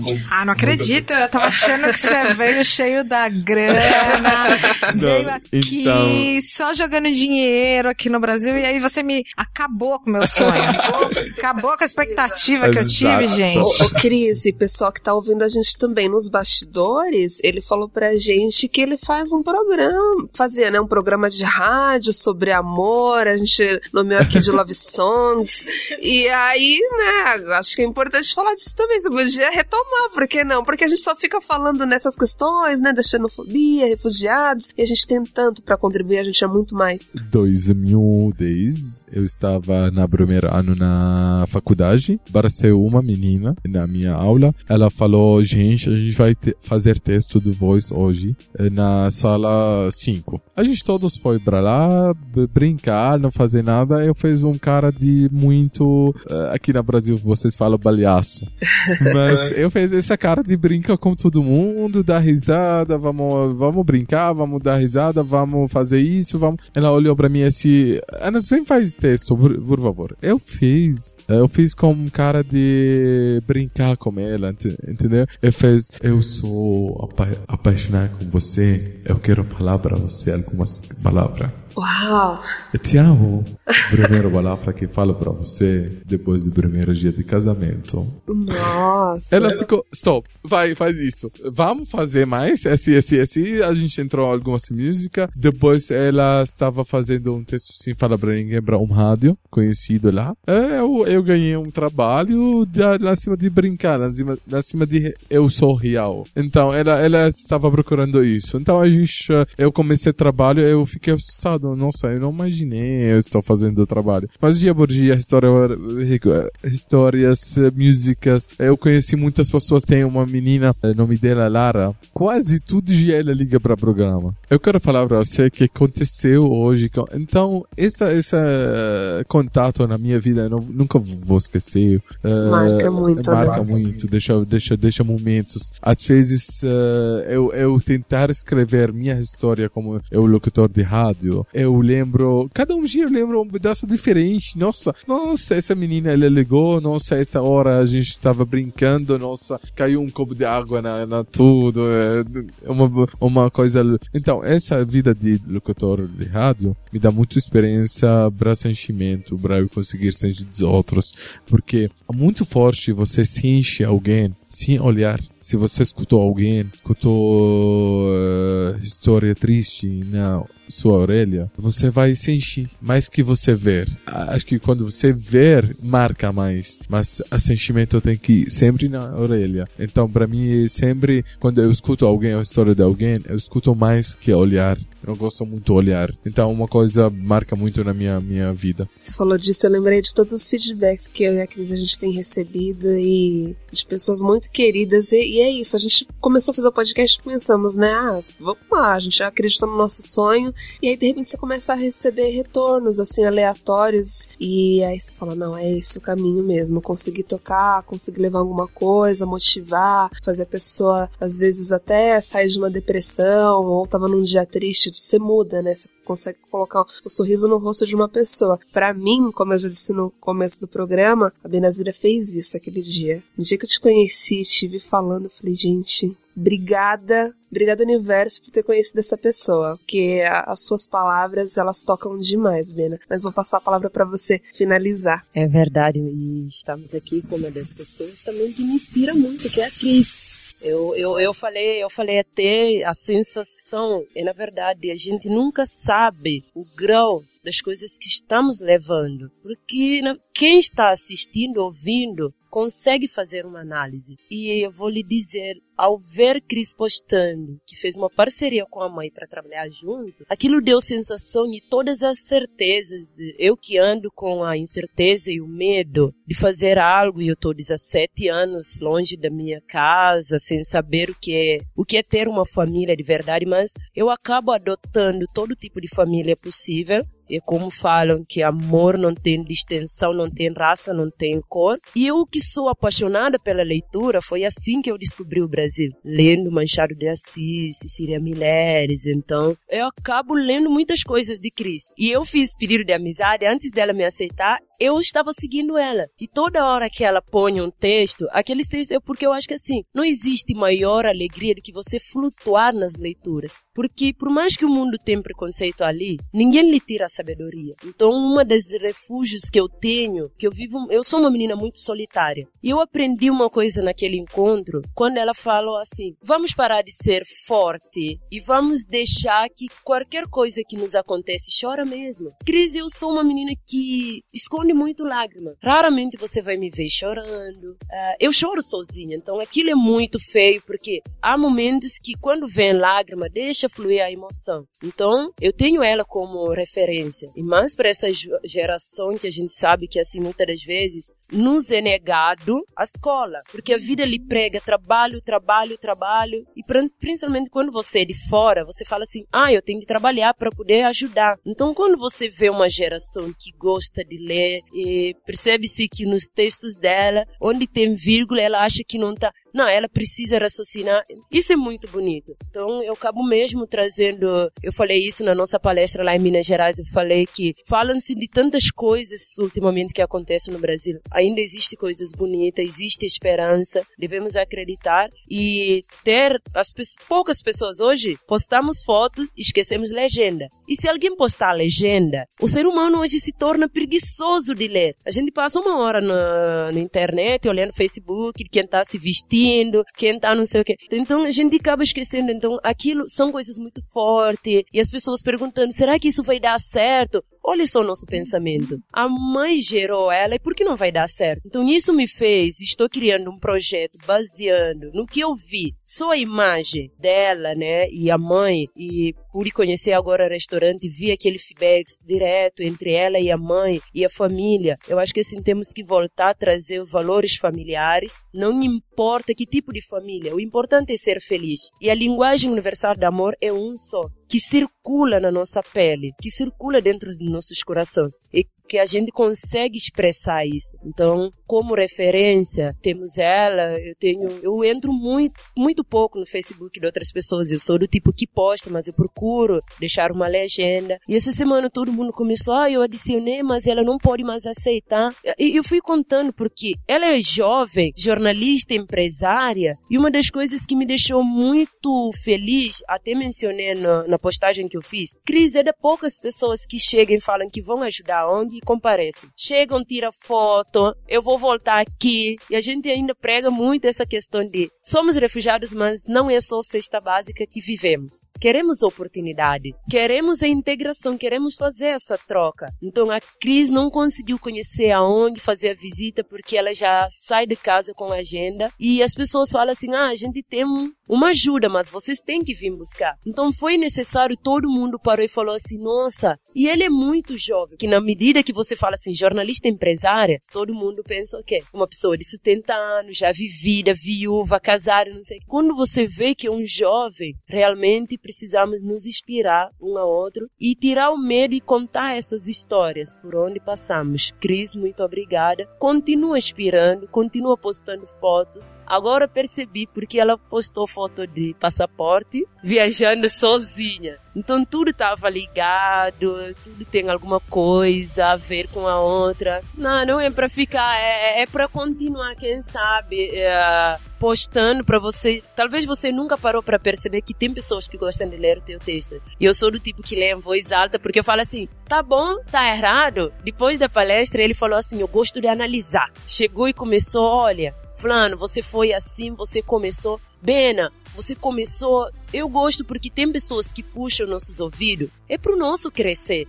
E quando ele veio e falou assim, a sala estava cheia. Começar a palestra, confesso também que aquilo foi. Eu. A questão não é esperar, mas a gente trabalha na superação, né? Bena, você tá falando isso na nossa vida, marca muito as pessoas. É. Eu gosto muito, uh, marca com vida de, de, de nossa área, nossa uh, refugiados, porque eu acho. Eu, eu sim família aqui. Então, se ela chegou pra mim e falou, Ana, essa sua camiseta hoje não tá bonita, muda, eu mudo na hora, eu fico muito feliz, porque eu vejo essa ambiente. Então, quando eu ver um refugiado, tá fazendo uma coisa na vida, eu, eu falo pra ele, vem cá, vamos fazer roça seu cabelo, faz isso, faz isso, porque um carinho que Cris dou pra você, você lembrou a vida inteira, você nunca vai esquecer. Um carinho que eu faço com você, porque eu, eu não tenho isso, que não tenho, sabe, muito bom que outros precisam. Então, quando eu falo isso, não brinco com você. Eu estou falando para isso, sua palestra maravilhosa, rica, vamos fazer isso. Sentimento de pai, porque eu sou órfã. Senti sentimento de sua mãe, porque eu sou órfã, entendeu? Então, esse é nossa nossa carinho que você veio com ela, essa que a gente precisa. Marca muito na minha cabeça, muitas pessoas aqui no Brasil. Nossa, eles fez mudança na minha vida. Só porque eu estava sozinho, triste, eu não gosto de falar sobre essa uh, coitado nosso, mas existe al, al, algumas vezes eu sento, sento sozinho, triste, falta uma coisa na minha vida. Ela manda uma mensagem. Ana, eu sou sentindo você não tá bem. Você precisa de alguma coisa? Nossa, essa muda, muda a cabeça, muda, muda tudo. Então, imagina um refugiado sem ninguém aqui na, na, na Brasil. Imagina um, um projeto como Uh, a gente tem a nossa querida Maria Nuda, ela tem uh, um projeto, o nome dele Desligamento Criativo. Olha o nome. Esse que a gente precisa. Um projeto, não uma ONG um projeto muda com a vida dos outros, não uma ONG para eu tirar foto com, com essa ONG. ONG, eu acho, vai virar empresa, empresa agora pouco, mas um projeto vai virar uh, resultado. Eu quero ver resultado, eu quero ver uma coisa significar na vida dos outros. E, Bena, tudo isso que você viu em mim, você só porque é o que eu vejo em você. Na verdade, o que reflete é o que eu recebo de você. Esse carinho, porque você, você tá aqui hoje porque a gente, porque primeiro que você é incrível, você você tem uma história incrível para contar e porque a gente te admira demais, muito, né? Então esse convite para vocês dois assim foi um convite de, de, de admiração e aí a gente agradece, né, por estar aqui e Renata quer falar. Fala aí, Renata. Eu queria agradecer muito os dois, é uma honra conhecer o Anas é, a Bena, que eu já falei bastante. E eu tava ouvindo vocês, assim, bem emocionada. E eu lembrei de uma frase da Maya Angelou, que ela fala: Aprendi que as pessoas esquecem o que você diz, esquecem o que você faz, mas não esquecem como você faz com que elas se sintam. Então acho que é isso, né? Sobre isso que a gente tem falado aqui. É, essa frase é incrível. Você terminou muito bem, Renatinha. mas eu tô terminando com a sensação de que a gente podia ter conversado muito tanto mais. Muito mais, assim. Muito mais. E os dois têm muita história para trazer pra gente. Esse programa, quem sabe, a gente faz uma parte 2, né? Acho que precisa, né? Vocês topam? Sem problema. É isso. Antes de acabar, eu queria que a Benazira falasse uma coisa. Duas coisinhas que falar, faltaram, Bena, e precisava ser rápido, porque a gente não tem tempo, a gente já estourou todos os tempos possíveis, né? Hoje, Bena, quando um refugiado africano chega no Brasil, como é que é essa chegada dele? Ele chega no aeroporto, tem alguém que fala para ele que ele tem que ir pra ONG Caritas, tem alguém, como é? Ele fica perdido? Ele já vem com direcionamento. Vem com esse direcionamento, como é que é isso? Não, não. Quando o refugiado chega no Brasil, dependendo da. Hoje já os, uh, São Paulo já é bem conhecido conhecido em relação a isso. E tem ONGs que tem fama ou tem famoso. Aí a gente acaba quando chega e fala assim: "Ah, vá para ONG tal de fulano". Muitas das vezes não é porque essa pessoa que mais sai na TV, essa pessoa que mais dá entrevista, mas no aeroporto não tem não tem nada. Por este motivo, criamos uh, uma parceria com o governo do estado, onde vamos começar a levar exatamente eh, estes problemas que na eh, rodoviária e eh, no aeroporto não tem direcionamento, não tem as pessoas preparadas que fala assim, ah, vá para Missão Paz, vai para Carita, vai para CEDIC, vai para o centro de imigrante, não tem. Se chegar e perguntar, aquelas pessoas vão dizer assim, não, somos é, trabalhadores terceirizados, muitos são dali, a gente só trabalha para Azul, para Go, para Latam, a gente só trabalha para o aeroporto. Ou um centro ali que só trabalha para o táxi, mas não tem esse centro de informação que ajuda e orienta e fala assim, olha, vai na República, Praça da Sé, existe uma ONG cujo nome é isso. Não tem. E como é que essas pessoas chegam lá? É porque já conhecem alguém? Como é que é isso? Porque eu fico imaginando, o cara vem de outro país, muitos não falam a língua, que nem um congolês que fala francês. Chega aqui, às vezes tá sem grana. O aeroporto de Guarulhos é longe pra caramba, é super caro chegar em São Paulo daquele aeroporto. Como é que é isso? Olha, eu acho que é por isso que tá tendo umas demandas muito sobre palestras. Então, as ONGs acabam sendo conhecidas. Você chega lá e mesmo uma pessoa que tá acompanhando vê, não podemos deixar de dizer que o brasileiro é um povo muito hospedeiro. Então, exemplo, pergunta: Oi, você tá perdido? E às vezes não sabe língua, já direciona e fala assim: Ó, oh, encontrei perdido. E aquela pessoa que tá trabalhando ali fala assim: Ah, tá entrando agora no Brasil. Lembrando que aquela pessoa que tá acompanhando já ouviu, já viu na novela, é, novela não, já viu em programas de TV, aí chega e fala assim: Ah, eu conheço o ONG e tal. Eu acho que assim, hoje a nossa ONG tem uma demanda muito, muito, muito forte, porque conseguimos levar a entrevista para o programa da Fátima Bernardes, a Record, a, a Rede TV e principalmente a Band, a Band que fez a cobertura da Copa dos Refugiados, isso foi uma coisa muito interessante, porque às vezes a pessoa te liga, eu já recebi ligação semana passada, a uma mulher da Síria que veio. Aí eu penso assim, pera aí, o lar sírio, a, os sírios têm mais famas e são mais conhecidos aqui, né? Deveria ser instruído para lá. Ah, recebi um, uma ligação, ah, eu sou aqui, tô aqui, sou de Marrocos, vim passei três meses, mas não quero voltar, tô sofrendo perseguição é, política. Então você tem que ter todo o acompanhamento. Venha, temos advogados voluntários, esses advogados instruem. É, é aquela coisa,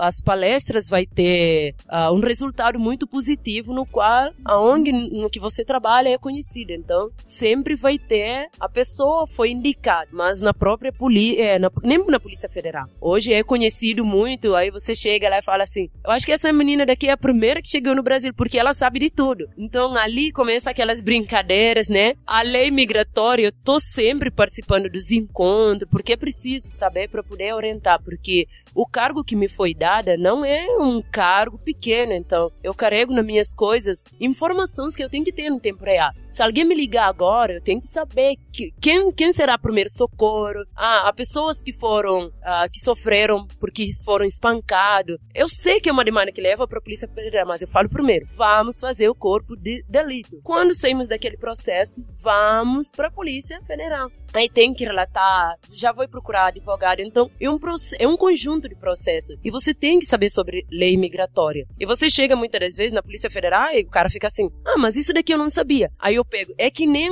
aquele código de PROCON agora que é obrigatório ter. Então, estamos criando, uh, junto com o poder público, o que é nosso, o que não é nosso, para ter pelo menos uma cartilha, principalmente em cada estação, com inglês e francês isso é necessário, é preciso fazer para ontem. Porque na medida que você ter essa cartilha, vai saber, ah, tô sofrendo preconceito, qual é o número de polícia que tem que chamar primeiro? Porque somos seres humanos, somos emotivos pelo milhões de emoções. Um pode ser por raiva, outros não. Eu sou tranquila, tem pessoas que não é tranquila. Tem, antigamente eu falava, desaforo eu não levo para casa. Mas eu tive que trabalhar minha pessoa enquanto a isso. Uma professora da faculdade olha para mim e fala assim: "Em Guiné-Bissau tem embaixada de onde é que vocês moram? Como é que vocês vão para meio de comunicação? É de verdade que os animais que levam dizem assim: "É verdade, professora. Lá em Guiné-Bissau, gente não tem casa. É uma árvore onde uma parte mora a embaixada do Brasil e outra porque estou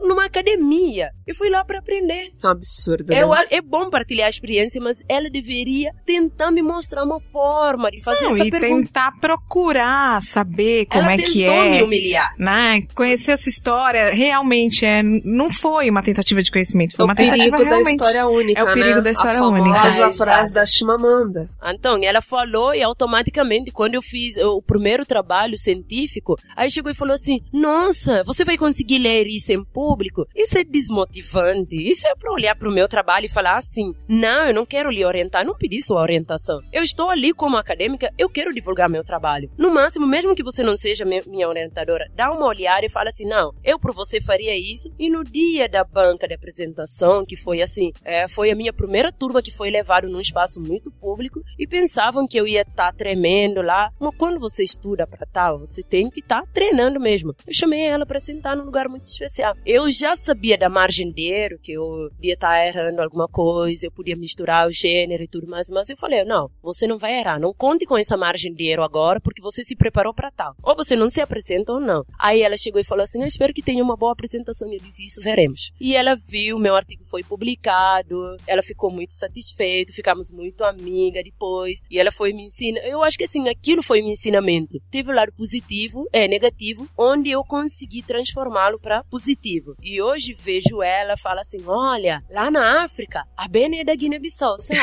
Ah, então eu acho que assim, conseguimos aprender uma com a outra. Você foi Uhum. muito generosa e com certeza ela aprendeu muito com você. Com certeza. Espero que sim, né? Ah, espero. Nossa, demais, né? É pena. Vamos voltar um pouquinho na ONG. Você falou, são 980 pessoas que a ONG assiste. Desde quando? Quando começou? Você tava no- na fundação? Não. Eu fui conhecida na Praça da Sé, entregando leite quente na época de frio e pão com margarina, porque meu dinheiro não dava. Então, todo mês que eu recebia meu salário, fazia questão. Meus amigos começaram a saber disso e falavam, não, Bena, toma 50. Eu falo, não, se alguém conhece um dono de padaria, vamos fechar uma parceria para estar levando isso. Então, ah, e a ONG é, fica ali na Praça da Sé. E quando o dono ficou sabendo daquilo, ele falou, nossa, é uma africana que faz isso. E sem contar que eu já vinha com uma bagagem na Paraíba de trabalho social que eu faço com ex-penitenciárias e tudo mais, onde eu faço todo o 8 de março, a embelezamento, dou aula de autoestima e tento encorajá-lo, apesar dos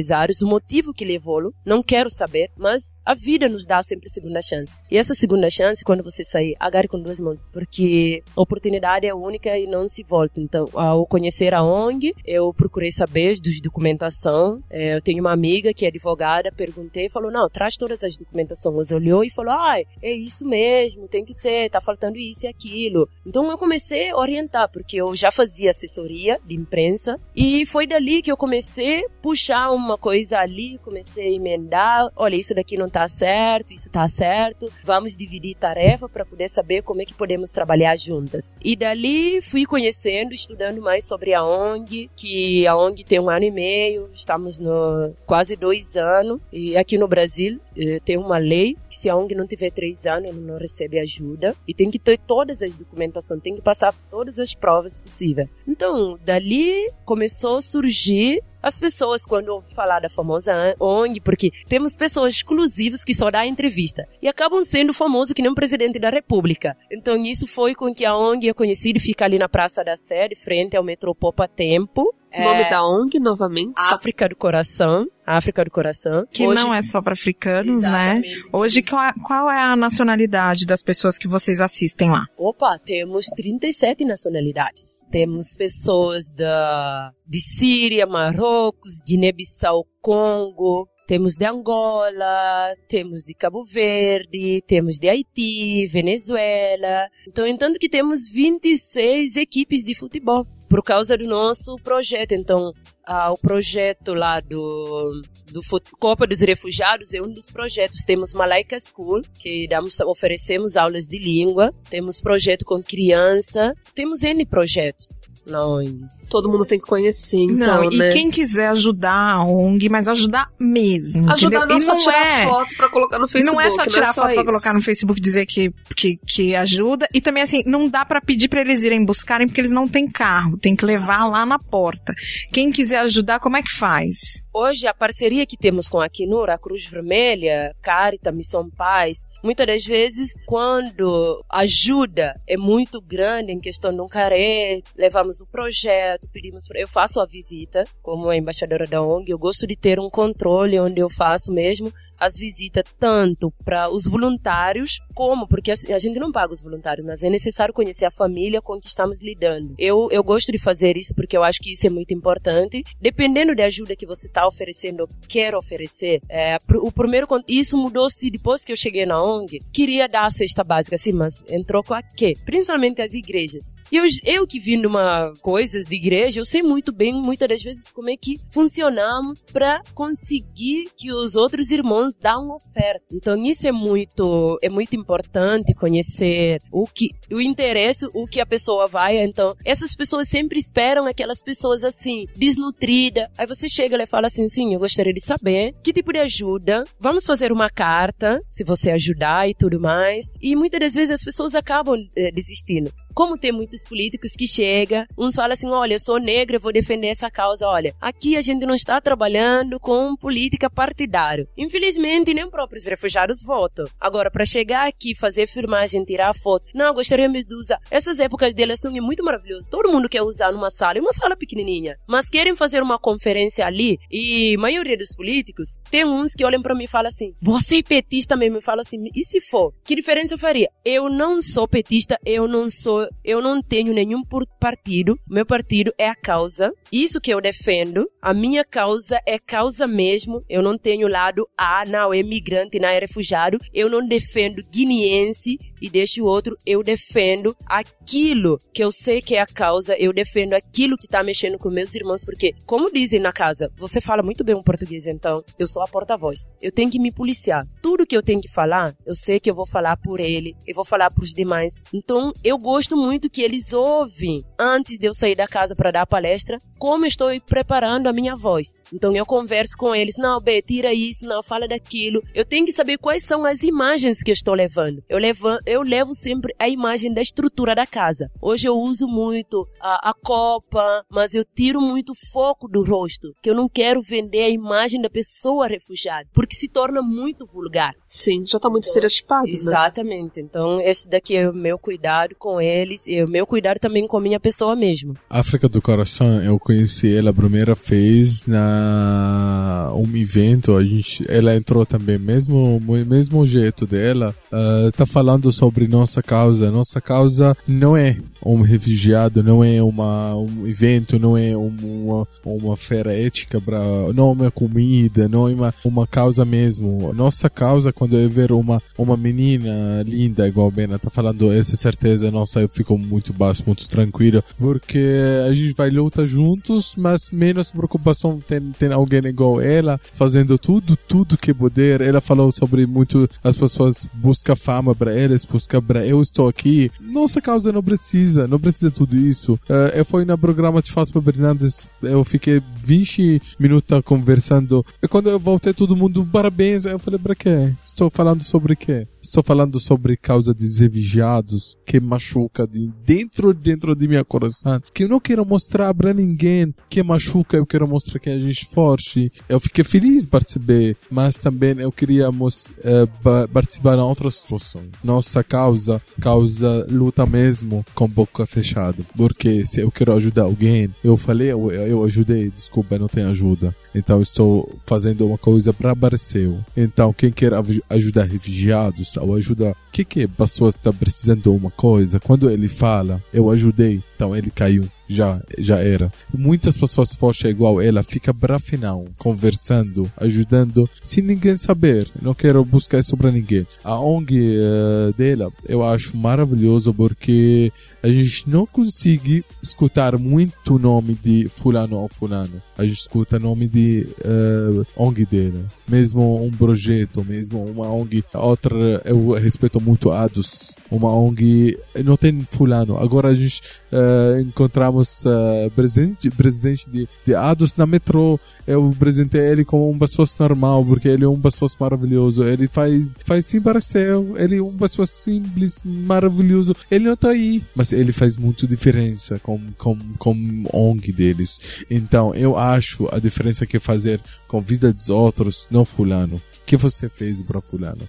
Então, eu, seja muito tomara dar certo agora pouco, depois de domingo, para a gente ficar lutando com nossa causa que respeita lugares todo mundo para a gente fazer a nossa parte nesse país maravilhoso. Obrigado a vocês, obrigado ao Brasil, que uh, seja dois anos depois eu sou brasileiro. Agora sou brasileiro de coração, mas depois de dois anos eu acho eu vou ser brasileiro, eu vou fazer uh, tudo minha parte nesse país que eu tenho que eu vou fazer com minha amiga maravilhosa. Eu acho que não tem como não sair diferente de um programa como esse. É, eu fiquei extremamente emocionada. Eu sabia que, que ia me comover bastante porque a gente tinha uma expectativa que superou demais é, com a vinda de vocês. E vocês encontram mais detalhes também nas nossas redes sociais, no Face, no Insta. No Insta a gente tá como arroba Meteora Podcast, no Face Meteora Podcast. Estamos no Spotify, iTunes, SoundCloud e a gente tá muito feliz. Muito, muito, muito obrigada. Estamos em todos os lugares e, gente, a gente já estourou todos os tempos. novamente o Mauri tá aí batendo na porta, balançando tudo, porque ele quer que a gente acabe e a gente não para. Vamos parar. Mas né? valeu, né? Valeu muito, muito. Quero agradecer vocês. Obrigada, Ana. Obrigada, Bena. Obrigada mesmo Uma por vocês terem se disponibilizado, vir aqui, estar com a gente e acreditado no nosso trabalho. Um grande beijo até a próxima. Beijo!